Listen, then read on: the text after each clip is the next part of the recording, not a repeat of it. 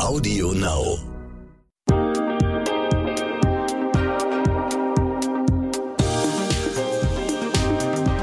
Herzlich willkommen zu einer neuen Folge von What the Finance. Ich bin eure Host, Sabrina Markgraf, und ich freue mich, dass ihr dabei seid. Wie fühlt es sich an, mit Geld umzugehen? Macht Geld glücklich und wenn ja, wie viel? Diese Fragen zu beantworten fällt mir wahnsinnig schwer. Und oft frage ich ja meine Gesprächspartnerinnen in den Interviews, was Geld für sie bedeutet. Und viele antworten Unabhängigkeit oder es sei ein Mittel, um zu helfen und Dinge zu bewegen. Kirsten, was bedeutet Geld eigentlich für dich? Was verbindest du denn damit und fällt es dir eigentlich schwer, über Geld zu sprechen? Hallo Sabrina. Ja, irgendwie schon.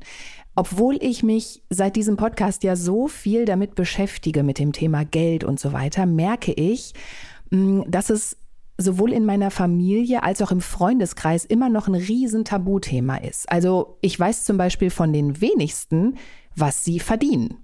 Von den Kollegen sowieso nicht.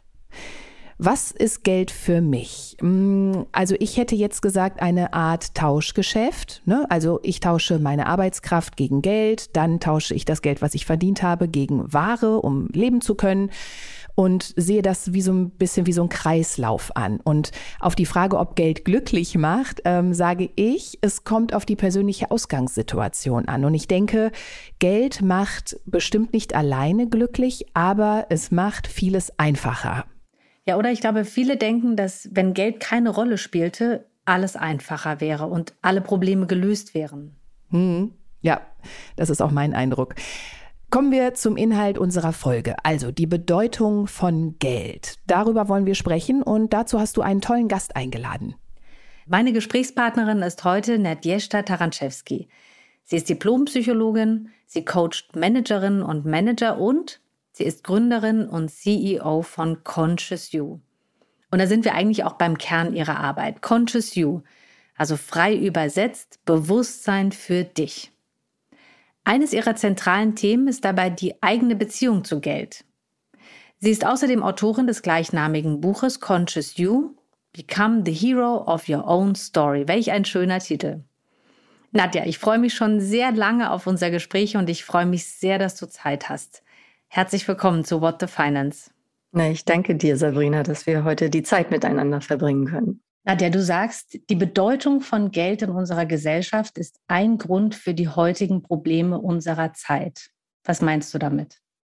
Ja, für mich ist es so, dass ich immer wieder äh, erlebe, wie wenig Reflexion es um das Thema Geld gibt. Ja, also das heißt, für die meisten Leute ist natürlich klar, dass Geld ihr Leben irgendwie sehr mit beeinflusst und bestimmt, aber ich glaube, in welcher Tiefe das passiert und wie sehr wir auch eine Form von Abhängigkeit zu Geld entwickelt haben, das ist wenigen klar. Und wenn ich sage Abhängigkeit zu Geld, dann was ich damit eigentlich meine, ist, dass Geld ähm, für uns ja ein Füllwort geworden ist, was für ganz viele andere Dinge steht. Ne? Wenn wir mhm. Geld sagen, meinen wir eigentlich Freiheit, wir meinen Sicherheit, wir meinen Möglichkeiten oder auch ne, für andere gibt es natürlich, es gibt auch negative Abhängigkeiten zu Geld, also wo Geld sehr stark abgelehnt wird. Mhm. Da ist dann Geld das Gegenteil. Ne? Da ist Geld dreckig, manipulativ, korrupt. Ja, aber so oder so äh, durchzieht das unser Leben wie so einen, einen, einen roten Faden. Und wir können es selten genau fassen, aber es beeinflusst alles. Und wir wissen über unser psychologisches Verhältnis, wie ich meine, viel zu wenig. Welche Beziehungen gibt es denn zu Geld? Gibt es da klassische? Also du hast einmal gesagt, ja eher positive, assoziiert mit Freiheit oder Geld ist dreckig. Sind das so zwei klassische Beziehungen, die so stereotypisch sind? Ja, sind sie. Und ich würde vielleicht da einmal den Bogen ein bisschen weiter aufmachen. Ne? Also die Art Gerne. von äh, Geldbetrachtung, Geldarbeit, die ich heute mache mit meinen Klientinnen und in, in dem CEO Money Kurs, den ich entwickelt habe zu Geld, mhm. die habe ich gelernt durch meinen Mentor, den Peter König. Peter ist jetzt in seinen äh, ja, mittel, mittleren 70ern sozusagen und ist so mhm. einer der ganz frühen äh, Menschen, die Organisationsentwicklung mit in die Welt gebracht haben. Und Peter hat so aus seinem eigenen eigenen Leben in der Arbeit in Organisationen immer wieder gemerkt, dass ganz viele Sachen unheimlich viel Spaß machen, mit Management-Teams zu, zum Beispiel zusammenzuarbeiten und über mhm. Werte zu sprechen und wieder Visionen und wie wollen wir eigentlich zusammenarbeiten. All die Themen, die uns ja heute auch in diesem ganzen New Work-Feld sehr stark bewegen. Mhm. Und er hat dann die Beobachtung gemacht, das geht immer alles genau so lange gut, bis es um das Thema Geld geht. Und plötzlich, ja, gibt es Streits und es gibt ne, so, so ein Silo-Denken und das ist aber mein Topf und da kannst du deine Finger mhm. nicht reinmachen und, und, und ne, er war immer total verwirrt, weil er dachte, aber wir haben doch gerade über Werte und Visionen und, und wo sind wir denn jetzt mhm. gelandet? Und über diese Beobachtung hat er festgestellt, dass Geld eben nochmal stellvertretend steht für so vieles andere, zum Beispiel auch, wie viel Wert wird mir eigentlich beigemessen? Also mein Selbstwert ist sehr stark mit Geld verknüpft. Und je länger er sich das anguckte, desto klarer wurde, dass Geld irgendwie mit unserer Identität verknüpft zu sein scheint. Und dann hat er sich halt hingesetzt und sich mal prinzipiell angeguckt, was ist denn eigentlich Geld? Ne, und hat angefangen, das wirklich äh, zu recherchieren. Woher kommt das? Also sich so mit der Geschichte des Geldes befasst. Dabei dann irgendwann äh, gelernt, ne, wie, was man jetzt heute vielleicht auch ein bisschen flächendeckender weiß. Damals war das noch weniger bekannt, dass natürlich Geld heute an nichts Reales mehr geknüpft ist. Ne? Also die Bindung an, an Gold- und Silberreserven, die es irgendwann mal gab, die ist in den 70ern, glaube ich, in den meisten Ländern auch aufgehoben worden.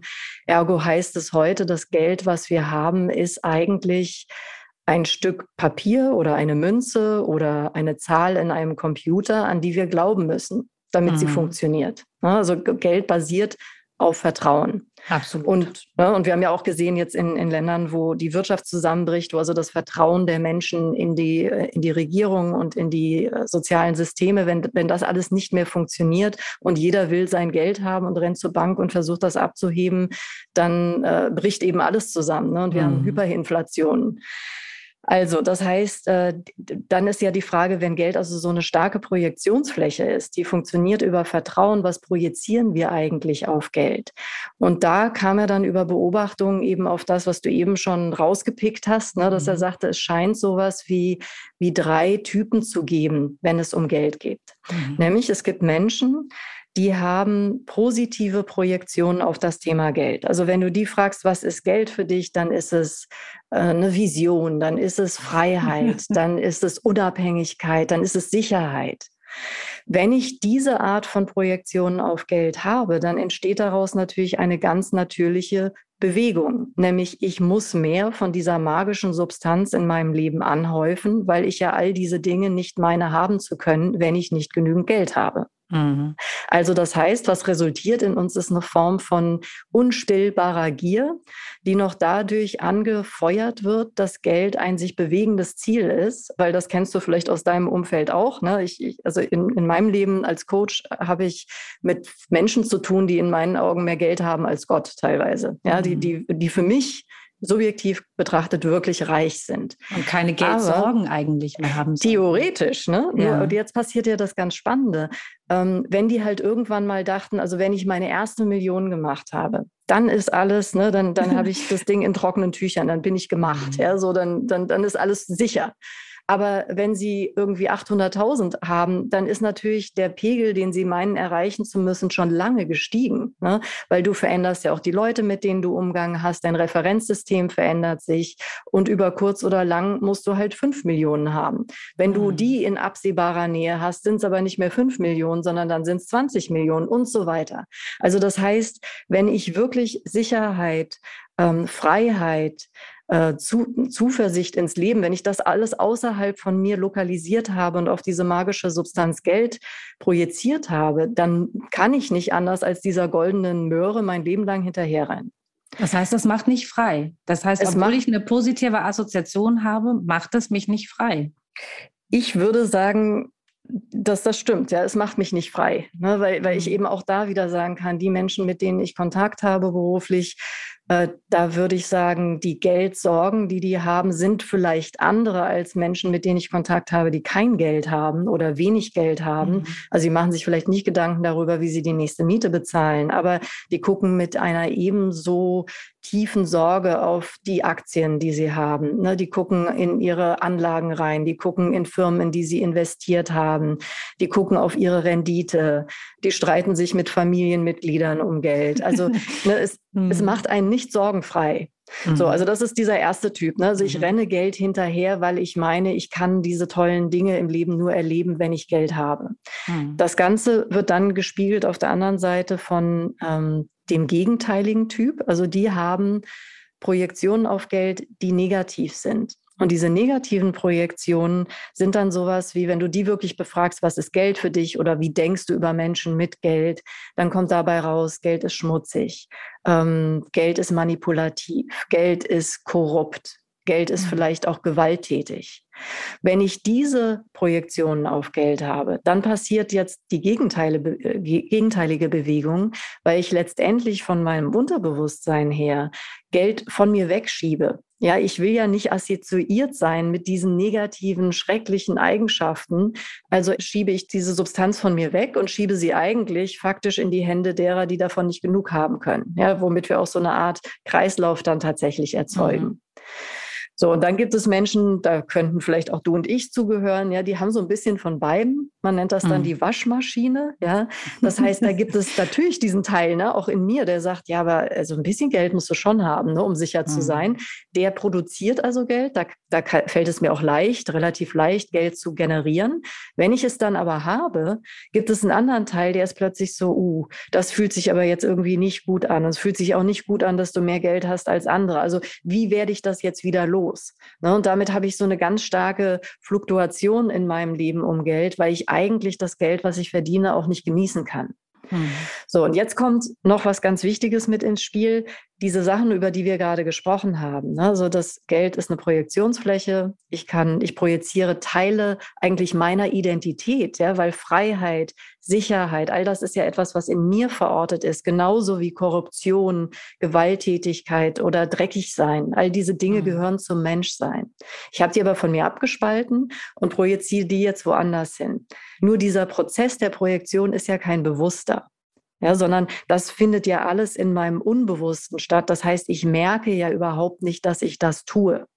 Hm. Macht das jetzt irgendwie Sinn oder habe ich dich schon ganz verloren? Total. Ich, ich, in mir arbeitet das, weil ich auch tatsächlich sagen würde, wenn mich jemand fragt, wie wichtig ist dir Geld, dann würde ich auch sagen, Geld ist mir nicht wichtig. Aber, und da kommt natürlich immer diese eigene ja, die, diese inneren Kämpfe in einem drin, weil man natürlich äh, zum einen sagt, ach, ich möchte nicht nur Geld für mich haben, sondern auch für andere, aber natürlich brauche ich Geld für mein Leben, um eine Familie zu ernähren. Und ähm, das macht natürlich was mit mir, wenn ich dann anfange, tatsächlich darüber nachzudenken, was du erzählst, was Geld tatsächlich für mich bedeutet und was ich damit assoziiere oder darauf projiziere.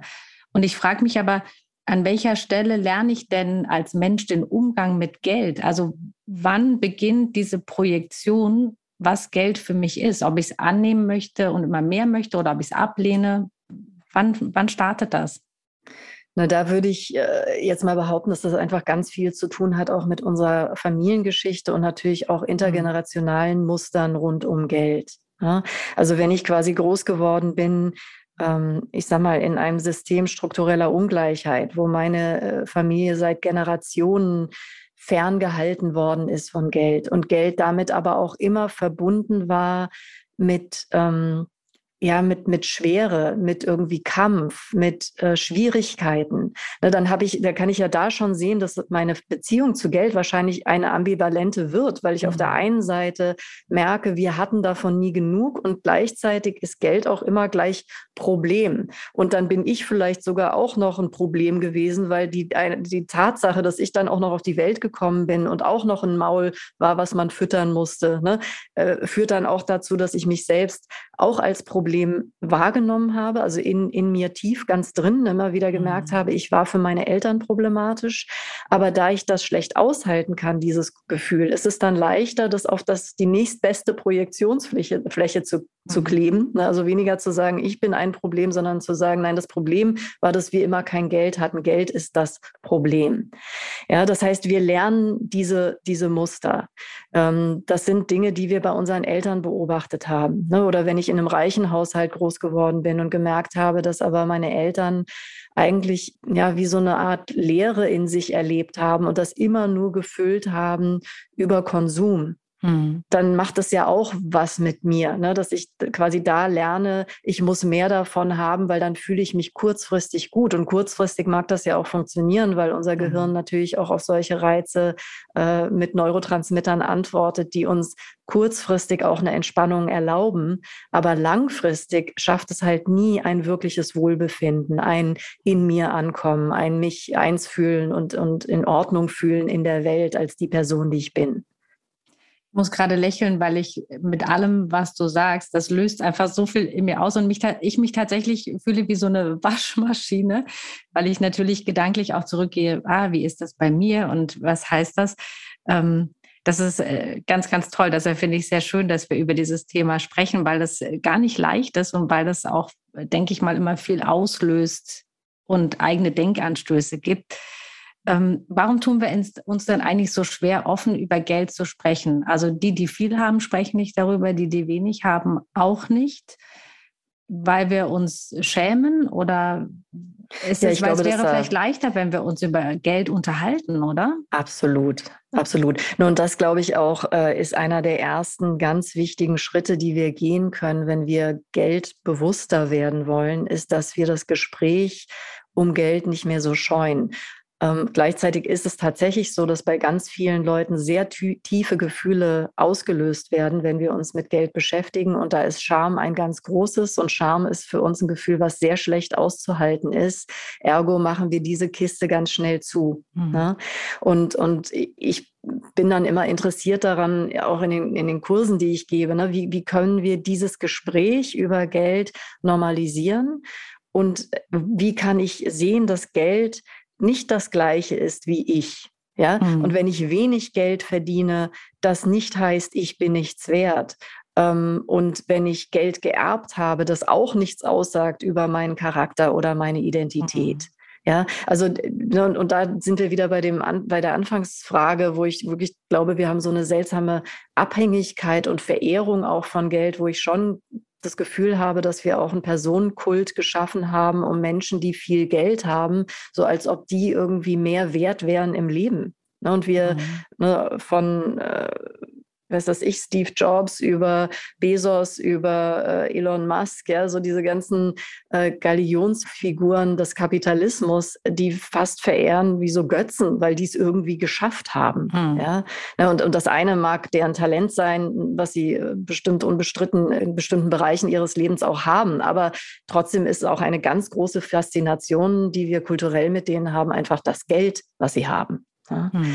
So, und ich glaube, wir müssen diese Tür öffnen und wir müssen Gespräche über Geld führen. Wir müssen lernen, anderen etwas von uns mitzuteilen in, in diesem Bereich. Also und, und, und zu spüren, wie stark unsere Persönlichkeit verwoben ist mit dem Thema Geld und wie viel Freiheit für uns individuell zu gewinnen ist. Und da kommen wir vielleicht auch schon ein Stück auf ja, was macht man denn dann damit? Mhm. Ja, also wenn ich jetzt, also sagen wir mal, ich äh, würde da mitgehen und, und sagen, ja, okay, ich kann irgendwie sehen, Geld ist nicht real, also ergo projiziere ich da irgendwas auf eine leere Projektionsfläche, ähm, dann verhalte ich mich dementsprechend, aber wie löse ich das Ganze denn wieder auf? Ne? Und das hat halt dann zu tun mit einem tieferen inneren psychologischen Prozess. Das heißt, erstmal muss ich das, was unbewusst ist, bewusst machen. Das heißt, ich muss mir angucken, wirklich auf der tiefsten Ebene, was glaube ich, wenn, wenn ich jetzt mal alle politische Korrektheit weglasse, was glaube ich im tiefsten Inneren über Menschen und Menschen mit Geld? Hm. Und dann, was auch immer da an Adjektiven kommt, zu gucken, was passiert, wenn ich diesen Satz ausspreche. Zum Beispiel, ne, ein, ein Mensch mit viel Geld ist korrupt. Sagen wir mal, das wäre jetzt ein Glaubenssatz, hm. den ich habe. Was passiert eigentlich, wenn ich sage, ich bin korrupt? Ja, also das heißt, ich, ich muss lernen, Geld als Projektionsfläche da rauszuschneiden und jetzt zu gucken, was passiert, wenn ich das wieder in mir lokalisiere und gucke, wie, wie stehe ich eigentlich zu meiner eigenen Fähigkeit, korrupt zu sein, die ich natürlich habe, weil ich halt Mensch bin. Ne? Und da kommen dann die interessanten Gespräche hoch. Und da passieren auch ganz spannende Sachen in unserem Körper, weil, weil ich immer wieder merke, wenn ich in dieser Geldarbeit mit Menschen an ihren Geldthemen arbeite und wir finden dann irgendwann so einen Satz, dann löst der physisch bei denen eine Reaktion aus. Hm. Du hast ähm, jetzt sozusagen auch eine Einladung ausgesprochen, nicht einfach immer in die eine Richtung zu rennen, sondern sich auch mal die Zeit zu nehmen, stehen zu bleiben und sich umzuschauen. Und das ist ein Prozess. Das ist nicht mit einer Stunde gemacht, so jetzt überlege ich mal, was Geld für mich bedeutet. Okay, jetzt habe ich das gelöst und jetzt kann ich weiter meinen Alltag gehen, sondern es ist ja wirklich ein Prozess, um, und das finde ich, hast du ja schön gesagt, am Ende für uns alle vielleicht mehr Freiheit zu bekommen. Und das ist ja ein wunderbares Ziel. Gleichzeitig ist mir aufgefallen, die Vorbilder, die wir haben, die du genannt hast, sind alles Männer gewesen. Gibt es einen Unterschied zwischen Männern und Frauen, was das Thema Geld angeht? Ist das geschlechterspezifisch? Ähm, ja, also es gibt schon Unterschiede, die natürlich ganz viel zu tun haben mit unserer kulturellen Prägung. Ne? Weil ich würd, würde gerne noch mal einen kleinen Schritt zurücktreten, bevor wir auf dieses Geschlechterthema kommen. Aber was ich zum Beispiel immer wieder sehe durch diese Projektionen, die wir alle kollektiv haben, die für die allermeisten von uns unbewusst sind, haben wir natürlich auch ein Wirtschaftssystem gebaut, was auf diesen Projektionen läuft. Ja, mhm. und ähm, man könnte jetzt sagen, dass die normale Welt in Anführungsstrichen, die wir gebaut haben, die funktioniert ja so, ne, dass ich diese goldene Möhre vor meinem Auge sozusagen hängen habe. Ja? Und das Versprechen ist ja jetzt, wenn du dich nur genügend anstrengst, dann genau. ne, kriegst du irgendwann diese Möhre. Und was das jetzt in unserem Alltag heißt, ist, dass wir gelernt haben, ich muss arbeiten und dann werde ich für diese Arbeit mit Geld belohnt. Und dann kann ich mir Dinge leisten, ja, die mein Leben angenehmer machen. Mhm. Und jetzt sind wir ja aber in so einem absurden Kreislauf, wo die Dinge, die mein Leben vielleicht mal angenehmer gemacht haben in der industriellen Revolution, also wo man gesagt hat, ne, dann kann ich mir ein Auto kaufen, äh, wenn ich richtig reich bin, oder ich kann mir vielleicht erstmal eine Waschmaschine kaufen. Die Waschmaschine, so Dinge, die wäre mir auch sofort eingefallen. genau, das, das sind ja Dinge, die, die jetzt zumindest in unseren Breitengraden, wir haben das ja alles. Ja, also wir haben Autos, wir haben Waschmaschinen, wir haben Spülmaschinen, äh, ne, wir haben das schöne Sofa. Also das heißt, diese, dieses Trostpflaster, was dieser Kreislauf nämlich auch inhärent in sich hat. Also ich arbeite, um Geld zu verdienen und dann, weil mein Geldverdienen aber oft für mich sehr schmerzhaft ist, ja, und, und ich das, was ich ja tue, in ganz vielen Fällen eigentlich noch nie mal richtig leiden kann, mhm. dann gibt es das äh, Trostpflaster Konsum, ja, und dann kann ich mich wenigstens damit irgendwie beruhigen, dass ich mir die Dinge kaufen kann, die ich gerne haben will. Was ich aber nicht merke, ist, dass ich mich damit natürlich immer tiefer in diesen Kreislauf hineinfräse, weil nochmal, alles, was mit Geld zu tun hat, ist ein sich bewegendes Ziel. Das heißt, äh, na, dann brauche ich eben nicht ein Auto, sondern zwei. Und wenn ich mhm. zwei habe, dann will ich aber auch gerne den Tesla haben. Oder ne, ich, ich möchte das Zweithaus haben oder was auch immer es dann ist. Nie aber, ausgeschöpft. Ja. Genau, es ist nie ausgeschöpft und das Rad dreht sich immer schneller und wir bewegen uns eigentlich immer weiter von dem weg, was wir im Leben essentiell als ein gutes Leben empfinden. Weil wenn ich da nämlich meine Klienten zu befrage, dann sagen die alle, ein gutes Leben ist eins, wo ich genügend Zeit habe für meine Familie. Ein gutes Leben ist eins, wo ich Dinge tue, die mich auf einer Sinnebene befriedigen. Ein gutes Leben ist, wo ich auch mal auf der Wiese liegen kann und, und, und den Vögeln zugucken kann. Mhm. Aber wer hat denn schon dieses Leben? Ja, das heißt, wir alle rennen in diesem Hamsterrad wie bekloppt und drehen das immer schneller und schneller und schneller. Ähm, und dann kommt noch dazu, weil eben diese Schere zwischen Arm und Reich auch immer weiter auseinandergeht, müssen ganz viele unten das Rad auch tatsächlich noch immer, immer schneller drehen, weil die nämlich es kaum schaffen, ihre Kinder zu ernähren mit dem, was sie verdienen. Und die oben drehen das Rad aber aus anderen Gründen immer schneller, weil ihre Ängste um Geld sind ja auch nicht kleiner. Nur weil also sie, alle verlieren eigentlich. Ja, also äh, genau, wir mhm. haben eigentlich ein System geschaffen, in dem wir alle verlieren. Und das Endergebnis davon ist ein, ein Planet, der äh, am Rande des Kollapses steht. Hm. Ja, weil wir mit dieser äh, Haltung von es muss immer mehr gehen und alles muss wachsen, unseren Lebensgrundlage jetzt mittlerweile so ausgebeutet haben, dass fast nichts mehr übrig ist. Hm. Ja, und das ist ja, ne, das ist ja eigentlich, wenn man sich das so anguckt, absurd. Und ich frage mich dann ja, halt total. immer, wie, ne, wie kommt es eigentlich, dass wir uns eine, einen Käfig geschaffen haben, in dem keiner begreift, das ist ein Käfig, den haben wir selbst gemacht und wir könnten aus diesem Käfig auch wieder aussteigen. Mhm. Aber das erfordert natürlich Geldarbeit, weil solange wir uns unserer Projektionen auf Geld nicht bewusst sind, haben wir auch das Gefühl, das geht ja nur so. Das, ne, ja. Also wie soll denn da, also es ist wirklich so, dass, dass ich quasi dann versuche, äh, einem blinden Menschen die Farbe blau zu erklären ja, der sagt, ich weiß nichts damit anzufangen, ich weiß überhaupt nicht, wovon du redest. Mhm. Ja. Aber dieser Käfig, dieses Hamsterrad, in dem wir uns befinden, das ist nicht Gott gegeben. Wir haben uns das gebaut als Menschen. Hm. Und als Gesellschaft, ja. Als Gesellschaft. Ne? Und das heißt also, wenn ich äh, mir jetzt angucke, was die, die Herausforderungen, vor denen wir jetzt gerade global stehen, äh, ne, seien es jetzt äh, die aktuelle Lage, die wir gerade erleben, jetzt durch den Krieg in der Ukraine, ähm, sei es der Klimawandel, sei es der starke Rechtsruck, den wir an ganz vielen Stellen auf der Welt beobachten. Ich glaube, all das hängt auch irgendwo mit diesem Thema Geld zusammen. Also wenn wir nicht verstehen, warum wir alle äh, so viel Angst haben und so schnell rennen, um immer mehr in unsere eigenen Taschen zu schaufeln, dann können wir die Probleme, die wir heute haben, auch nicht lösen. Also für mich ist wirklich ein Schlüssel, ein großer Schlüssel zu unserem Bewusstsein und dem Bewusstseinssprung, den wir kollektiv jetzt benötigen.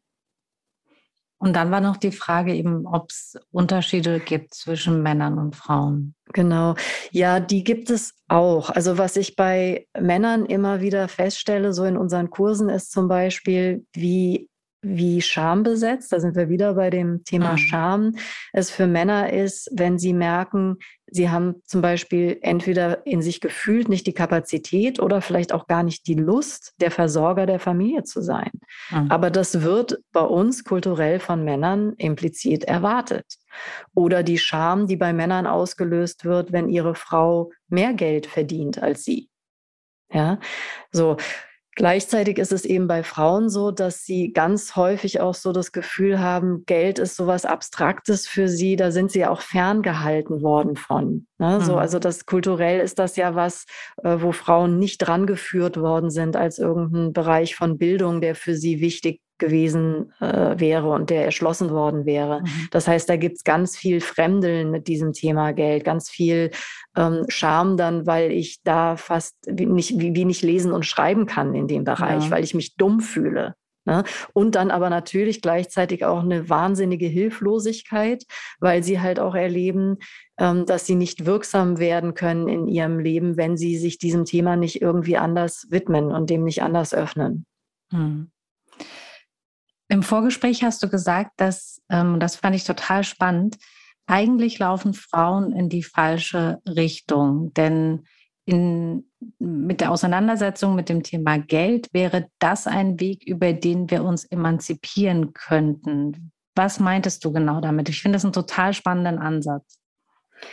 Ja, ich habe das so ein bisschen äh, festgemacht an einer Bekannten von mir, die ähm, Anlageberaterin ist und sich spezialisiert hat auf Frauen und vor allen Dingen auch auf äh, schwarze Frauen. Ja, mhm. äh, sie selbst ist schwarz und die natürlich vollkommen berechtigterweise sagt, also nicht nur Frauen im, insbesondere, sondern insbesondere dann auch nochmal schwarze Frauen müssen in diesem Bereich Bildung erfahren, sie müssen Selbstwirksamkeit erfahren, weil sie merken, dass sie mit ihrem Geld etwas machen können und weil Frauen ja auch überproportional von Altersarmut betroffen sind. Und das ist dann eben bei äh, ja, Menschen, die noch einer anderen Minorität angehören, sozusagen nochmal noch mal viel stärker ausgeprägt. Also ergo sagt sie ja richtigerweise, wir müssen uns mit dem Thema Geld beschäftigen.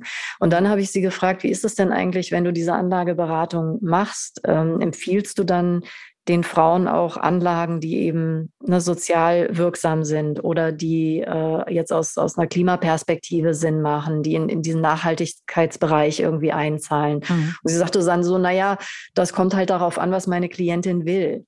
Ne, und mhm. da habe ich irgendwie so da gesessen gedacht, Mensch, das ist schade, weil was wir nämlich damit machen, ist, dass wenn es dann wieder um unser eigenes Voranschreiten geht, nehmen wir im Kauf, dass diese Gewinne, die wir damit für uns individuell erzielen, aber wieder auf dem Rücken von tausenden anderen äh, letztendlich erwirtschaftet werden, weil wir nämlich bereit sind, ähm, den Kapitalismus in seiner alten Form zu stützen, wenn es unserer, ne, unserem, unserem eigenen Gewinn, unserem eigenen Profit dient. Und ich kann damit dann als Frau oder gerade auch als schwarze Frau natürlich auch Gefahr laufen, in Systeme zu investieren und die damit auch zu stärken, die genau dafür verantwortlich sind, dass ich in der Situation bin, in der ich mich heute befinde. Ja, also ne, wo, wo ich einfach denke, du, wenn ich jetzt anfange, in, in, sagen wir, in Tesla-Aktien äh, Aktien zu investieren und aber, wenn ich mich ein bisschen damit beschäftige, zum Beispiel mitkriege, dass die äh, Arbeiter in Tesla-Fabriken in China in Fabriken schlafen, weil ihre Schichten so lange sind, dass sie überhaupt nicht mehr nach Hause kommen können, mhm. dann investiere ich damit eigentlich in eine Form von moderner Versklavung. Ja, Oder das, was ich nicht will. Eigentlich will ich das ja mhm. nicht. Ne? Genau. So, das heißt also, ich glaube, das, was wir Frauen jetzt anders machen könnten, ist nochmal mit einer ganz anderen Bewusstheit zum einen hinzugehen und zu gucken, was ist das Leben, was ich wirklich leben will. Ja, und, und da dann wieder zu merken, worum geht es mir eigentlich? Was, ne, mhm. ne, was bedeutet Wohlbefinden, Wellbeing für mich persönlich. Also erstmal da ein ganz klares Bild so zu haben, weil das nämlich dann auch im Zweifelsfall heißt, dass ich da das erste Mal ein Gefühl kriege von, was wäre vielleicht auch genug dann diese tiefe Geldarbeit mache und wirklich familiäre Muster rund um Geld in mir auflöse, weil ich jetzt die Generation bin, die den Luxus hat, das zu tun. Also das Unbewusste bewusst zu machen und dann in eine ganz andere Handlungsfähigkeit zu, zu kommen und dann bewusst äh, Investitionen zu tätigen, die die Welt mit unterstützen, in der ich zukünftig leben will ja, und nicht das gleiche Spiel mitzuspielen. Und da streite ich mich dann auch immer mal wieder mit, mit Freunden drüber, ne? wenn die, die lieber, ja, weißt du, ich bewege mich ja in einer Blase, die ist ja erstmal sehr liberal. Ja, mhm. viele von meinen Freunden wählen grün. So, und dann habe ich aber gerade so ein, so ein paar Männer, ja, die mir dann erzählen, was sie für irre Gewinne gemacht haben mit Krypto. Weißt du, und dann bin mhm. ich so, wie passt denn das jetzt zusammen? Ja, also Krypto ist äh, zumindest momentan noch ein, eine, ein, ein, ein wahnsinniger Risikofaktor global, wenn wir auf den Energieverbrauch gucken ja, mhm. und, und gucken, wie Krypto gemeint wird. Ähm, das ist kein grünes Geld. Ja, und, und plötzlich sind dann all diese Erwägungen und all das Grünwählen irgendwie nicht mehr so, so wichtig, weil jetzt geht es ja um meinen eigenen Profit. Ja, genau, jetzt so, geht es ums ne? Geld. Ja, jetzt geht es ja ums Geld. da hören die Ideale dann auf. Deswegen nochmal, ich glaube, wir müssen uns halt unser Verhältnis zu Geld angucken, weil wir sonst immer wieder in diese gleiche Falle rennen, ja, wo wir in diesem Hamsterrad drin sind und nach der goldenen Möhre uns, uns recken. Damit äh, schließt sich das ja so ein bisschen, dass du jetzt auch ganz viele Tipps schon gegeben hast und auch die Frage, was ähm, vielleicht Frauen machen sollten, die sich mit dem Thema Geld auseinandersetzen ähm, wollen.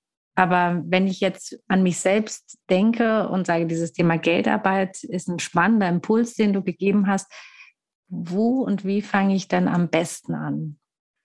Also der erste Schritt ist überhaupt mal die Entscheidung zu treffen, mich diesem Thema annähern zu wollen. Mhm. Ne? Und dann würde ich mir aber eben auch sehr gut angucken, aus welchen Quellen nähere ich mich jetzt dem Thema an. Ne? Weil ich sage mal jetzt, der klassische Zugang zum Thema Geld ist ja, dass wir weiter ausgebildet werden in, wie kann ich das existierende, im Englischen sagt man Red Race, ja, also das Rattenrennen sozusagen, wie kann ich schlau genug werden, um da mitspielen zu können. Mhm. Und, und mich dann mal zu fragen, ist das das Spiel, was ich überhaupt mitspielen will? Ist es das, worum es mir geht?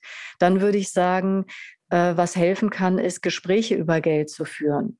Also mir ne, vielleicht mal ein paar Freunde einzuladen zum Abendessen und ganz dezidiert das Thema Geld und Geschichte mit Geld und auch Familiengeschichte mit Geld zu mhm. besprechen. Ja, das kann ein total spannender Abend werden, wenn man sich allein darauf mal einlässt und dann merkt, wie uns, wie tief uns das alle familiär bewegt und beeinflusst hat und wie viel mhm. Gram es in Familien auch gibt rund um das Thema Geld. Ne, und das ist ja jetzt auch bei vielen äh, ein Thema, was nochmal eine ganz andere Form von Brisanz bekommt, weil wir sind jetzt die große Erbengeneration. Ne? Genau, also es werden ja. ja. unfassbare Vermögen jetzt in, in unsere Generation sozusagen äh, übergegeben.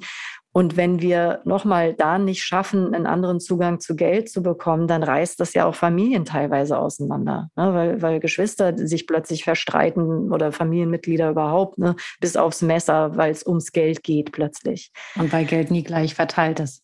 Genau, und weil es irgendwie dann doch immer nicht gerecht ist. Und vor allen Dingen ist es dann nicht gerecht, wenn ich Geld verbunden habe mit meinem Selbstwert. Ne? Hm. Und wenn plötzlich das Geld, was ich bekomme, Ausdruck wird von Liebe in der Familie, von Wertschätzung in der Familie, und das hängt ja alles damit dran. Ne?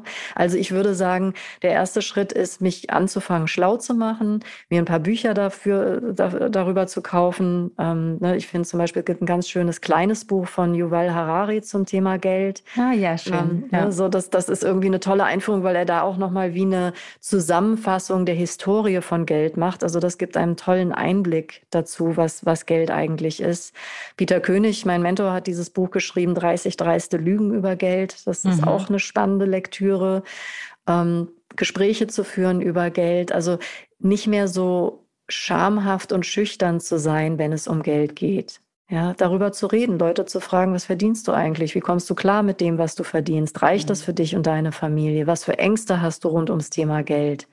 Und da kann man ja mal anfangen mit Menschen, wo man sich das traut. Ja, ich sehe schon deinen genau. Gesichtsausdruck und bist so. Ah. Nee, nee, ich frage mich nur, ähm, die anderen zu fragen, was verdienst du eigentlich? Oder selber anzufangen, du, ich verdiene das, was verdienst ja. du? Und, ja, das ist natürlich diese, der schlauere Einstieg, ganz genau. klar. Ja.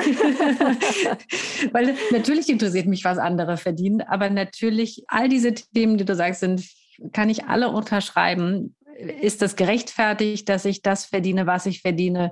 Müsste ich mehr verdienen, wenn ich dann sehe, dass andere vielleicht mehr verdienen oder ist das, womit vergleiche ich es, muss ich es vergleichen und ähm, deshalb diese Gespräche über Geld im Freundeskreis oder auch mit der Familie sind, glaube ich, ein toller Ansatz, weil die auch wahrscheinlich in mir selber dann was auslösen und ich merke, dann komme ich der Beziehung zu Geld vielleicht ein bisschen näher, meiner eigenen. Zum Schluss würde ich dir noch gern zwei Fragen stellen. Ähm, wenn du so viel Geld hättest, Nadja, dass du dich nicht mehr um Geld kümmern musst, was würdest du dann tun? Das ist eine Frage, die ich mir tatsächlich regelmäßig stelle, ne, die berühmte Lotto-Frage. Ähm, und ich merke dann immer, was, was für mich schön ist, ist, dass an meinem Alltag würde sich sehr, sehr wenig ändern. Ja, ich mhm. liebe den Beruf, den ich mache. Wir haben ein sehr reichhaltiges Sozialleben. Also diese Dinge wären unbenommen davon. Was ich, glaube ich, verändern würde, ist da haben wir vorhin ganz kurz drüber geplaudert. Ne? Ich habe den Traum von so einem Gemeinschaftsprojekt auf dem Land, also wo es aber wirklich auch um das Thema Community und Gemeinschaft geht, wo wir vielleicht auch damit Räume eröffnen würden, wo Menschen hinkommen können, die eben diese finanziellen Möglichkeiten nicht haben und auch das als Ort für sich nutzen können. Mhm. Und ne, da stehe ich jetzt gerade vor so einer Finanzierung, wo ich merke, ha, das ist jetzt im Moment ein bisschen knirsch. Und wenn ich das Geld jetzt einfach hätte, würde ich sagen, das ist mir jetzt schnurzpiep egal. Ich lege das einfach als Barsumme auf den Tisch und fertig ist die Laube. Ne? Und dann kümmere ich mich um den ganzen anderen Prozess nachher. Das wäre natürlich toll, ja. Mhm. Ansonsten würde ich vermutlich ähm, noch gezielter auch gucken, welche Menschen und Personen könnte ich damit unterstützen, die das jetzt gerade brauchen und das in einer Form einsetzen für sich und ihr Leben, die ich als ähm, sinnvoll empfinde. Ja, und sowas mhm. macht mir dann eben auch Freude. Und ich würde, habe noch so einen Traum, das werde ich auch irgendwann machen, weil das äh, kostet jetzt auch nicht die Welt, aber es gibt auf, auf äh, diesem Planeten ja unglaubliche Zugfahrten, die man machen kann. Oh also zum ja. Beispiel ne, gibt es einen Zug von, der quer durch Kanada sozusagen über die Rockies führt. Und sowas würde ich gerne einfach auch mal machen, um zu, ohne zu sagen, oh, ja, das ist jetzt aber schon irgendwie ein ganzer Batzen Geld, ne? Und kann ich mhm. dafür jetzt 10.000 Euro ausgeben und einfach sagen, nee, mache ich jetzt. Ja, so das, das, äh, das, das gönne ich mir jetzt, weil ich Spaß dran habe. Also ja, es gibt vielleicht mal mehr ne, von solchen äh, Ausgaben, die, die ich mir an anderer Stelle ansonsten jetzt eher ja, sagen würde, das mache ich jetzt gerade noch nicht. Ja. Und dann vielleicht nochmal sozusagen in a nutshell, ähm, was bedeutet Geld für dich, Nadja? Also Geld ist erstmal für mich ein Geschenk, weil ich glaube, es gibt kein besseres, kein besseres Einstiegstor in Persönlichkeitsentwicklung als Geld. Also alles, was wir in uns noch nicht aufgelöst und sortiert mhm. haben, äh, kommt hoch, wenn es um das Thema Geld geht. Und das ist bei mir selbst ja auch nicht anders. Das heißt, es ist auch immer wieder ein wahnsinnig toller Wegweiser zu, ha, da könntest du noch mal hingucken. ja? Da hast du jetzt gemerkt, da, ne, da ist zum Beispiel plötzlich Neid aufgekommen oder da ist die jetzt plötzlich doch wieder eng geworden, weil du dachtest, naja, ja, dann kriegen wir den Kredit für dieses Haus nicht. Ne? Und immer wieder äh, da hinzugucken, was ist das jetzt gerade in mir, was ich darauf projiziert habe und dieses, diese Projektion wieder in mir zu integrieren, ist quasi ein lebenslanger Prozess, der glücklicherweise immer schneller geht, aber er ist fortwährend. Und dann habe ich über Geld auch gelernt, die Kraft von Projektion, weil es geht ja nicht darum, dass wir aufhören zu projizieren. Das ist als Mensch rein gehirnphysiologisch schon nicht möglich. Unsere ganze Realität ist, ne, wenn wir das unter dieser äh, unter diesem Blickwinkel von Gehirnphysiologie betrachten, eine Projektion. Das heißt aber, ich habe auch gelernt, man kann ja auch bewusst projizieren und das nennt man dann eine Vision haben. Mhm. Und das ist auch etwas, was ich über die Geldarbeit gelernt habe, dass ich Dinge auch bewusst projizieren kann und sie dann in Realität umsetzen kann. Nadja, wir sind am Ende unseres Gespräches, das aber, glaube ich, für mich zumindest auch ein Anfang wieder ist, dass ähm, das in mir, habe ich ja bereits gesagt, viel auslöst, ganz viele Denkanstöße gibt. Und dieser Weg ist einfach, wenn man bereit ist, deiner Einladung zu folgen, diesen Weg ein Stück weit zu gehen, der kann unglaublich bereichernd sein und dass am Ende vielleicht ich mich freier machen kann, weil ich vielleicht mehr verstehe, was Geld für mich bedeutet. Danke dir, Sabrina, dass wir heute die Zeit miteinander verbringen können. Das äh, bringt mich jetzt wirklich zum Nachdenken, beziehungsweise eigentlich müsste ich sagen, es bringt mich zum Neudenken und hat mir auch ein bisschen die Augen geöffnet. Ich weiß nicht, wie es euch Hörerinnen geht, aber dieses Gespräch mit Nadjeshta hat äh, was mit mir gemacht. Also ich finde das total spannend und ich habe jetzt auch tatsächlich das Bedürfnis rauszufinden, was Geld für mich persönlich ist und darstellt. Und dann werde ich einige unserer Podcast-Folgen hier bei What the Finance sicher mit anderen Ohren hören. Ich fand das Gespräch mit Nadja auch unglaublich bereichernd. Und natürlich interessieren mich eure Reaktionen und Fragen. Schreibt mir gerne bei Insta, wie und wo ihr mich dort findet. Da steht in den Show Notes. Und ich sage Tschüss und bis zum nächsten Mal. Tschüss.